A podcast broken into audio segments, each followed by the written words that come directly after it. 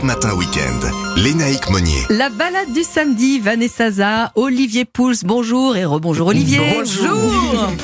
Ah bah Vanessa, tiens c'est Noël. On y est. Oh là On met là. son pull de Noël. Drôlin. un peu facile. Je sais pas si Catherine de Médicis euh, mettait euh, un petit Un pull de Noël parce On va à Blois. Bah, Exactement, Voilà. au château royal de. Blois. Euh, tout le mois de décembre. Euh, et ben ce château s'est mis sur son 31. Il y a une profusion de sapins qui touchent euh, évidemment bah, les plafonds 3 mètres de haut et assorti aux couleurs de chaque pièce. La chambre donc de Catherine de Médicis euh, en or. Hein, en rouge, en noir.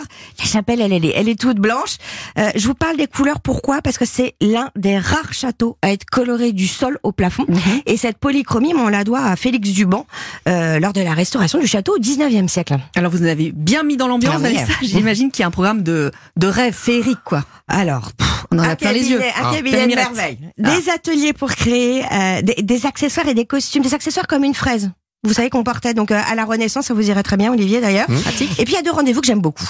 Il y a une lecture de contes dans la tour du milieu qui est spécialement ouverte au public D'accord. pour l'occasion et décorée pour l'occasion euh, autour bah, du conte de la Belle et la Bête, hein, le mythe repris par Cocteau et Disney.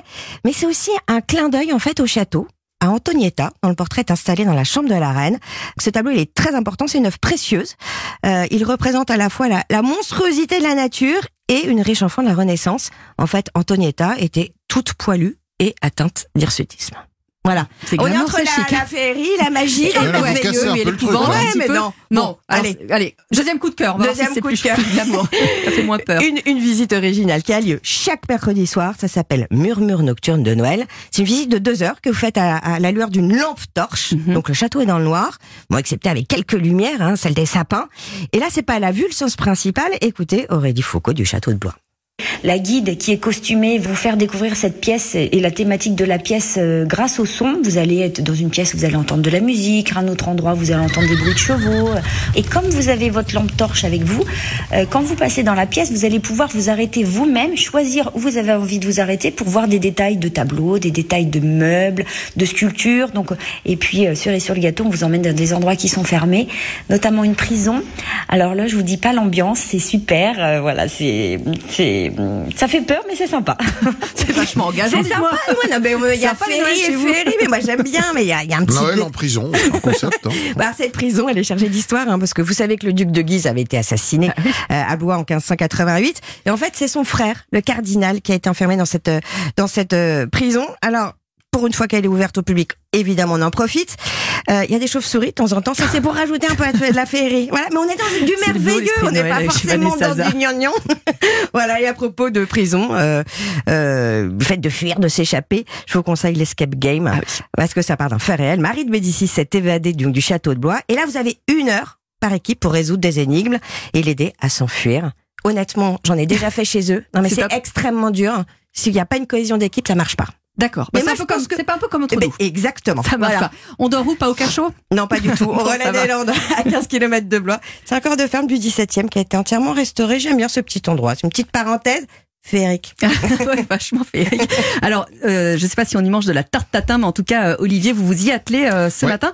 Euh, pourquoi on en parle? Quel rapport avec Blois? Est-ce que c'est du coin? C'est régional. C'est euh, alors vous connaissez la légende de la fameuse tarte tatin Oui. Ah, des ouais, ouais. sœurs tatin Des qui sœurs serait née d'un d'une grosse maladresse Eh en oui. sortant la tarte du tout du four.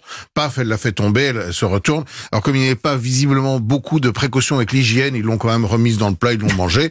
Bon, Comment ça, c'est pas de problème. hein. C'est apparemment une légende, car la tarte tatin, qui est bien originaire de cette région, euh, qui serait née à la mode Beuvron, on est quand même pas très très Pas loin. très loin, ouais. Les sœurs Tatin ont réellement existé au 19e siècle. Elles avaient réellement un restaurant, mais en fait, elles se sont appropriées une recette qui existait depuis bien longtemps en. Sologne et qui consistait à faire cuire des pommes et à recouvrir le tout de pâte. Alors, ce qui a rendu vraiment la tarte tatin très populaire, c'est quand le, le, le, le- chef d'un restaurant prestigieux à Paris qui s'appelle Maxim's Ah bah oui. a Ah bah, débarqué là-bas. Il a goûté cette tarte, il l'a trouvée fantastique. Il a demandé, dit-on, la recette aux sœurs Tatin qui n'ont pas voulu la lui donner. Eh ben oui, tiens. Il a envoyé un commis se faire embaucher chez les sœurs Tatin pour piquer la recette. Premier espionnage industriel. Exactement, la ramener à. Paris, la mettre à la carte de chez Maxims, la rendre populaire, et comme il n'était pas complètement ingrat, il l'a quand même baptisé la tarte tatin. Voilà, ça c'est apparemment ce qui serait la, César. la- la vraie histoire de cette tarte. Mais euh, comme on approche de Noël, ça peut, euh, pour changer de la bûche, faire Absolument. une excellente idée de recette. Alors comment on Et la je fait m'en vais vous la donner. Eh ben oui, Alors des pommes, évidemment. Euh, il faut des pommes qui se tiennent. d'accord. Donc on va privilégier des golden, des rainettes ou des boskop, c'est-à-dire des pommes qui ne fondent pas trop à la cuisson pour ne pas avoir une compote recouverte de pâte. Oui. Alors l'idéal c'est de, de couper ces pommes en morceaux assez généreux quand même pour garder de la mâche. On fait un petit caramel sur le côté, un petit caramel au beurre salé pour vous faire Ah, plaisir. Voilà, Voilà, du sucre qu'on fait fondre dans une casserole, on rajoute le beurre, on lie le tout et quand c'est encore bien chaud, on verse ça sur euh, les Oh pommes qui là ont là, été euh, empilées les unes Ouais. sur les autres. On sent l'odeur dans le Bonne studio. générosité. Non, je rigole, il n'y en a pas. On prend une pâte brisée, on pose la pâte brisée par-dessus en bien, en la soudant bien sur les bords du plat. On enfourne le tout pour euh, une quarantaine de minutes dans un four bien chaud à 180 degrés. On laisse légèrement refroidir. On retourne et là on prend une généreuse cuillère de crème, Crème, crue, ah là là là. voilà une crème double crue qu'on vient poser par-dessus. Le contact C'est nos de la crème crue avec la pomme qui est encore un peu chaude va la Ah faire c'est légèrement fondre. Et puis là, bah écoutez, euh, c'est que du pur bonheur. Merci en tout cas aux sœurs Tatin de nous avoir euh, légué cette belle recette qui, une fois encore, était originaire de Sologne et bien connue déjà dans la région. Eh ben, merci beaucoup Olivier, merci beaucoup euh, Vanessa. On retrouve évidemment les balades et les recettes d'Olivier sur europe1.fr. .fr. Merci beaucoup les infos.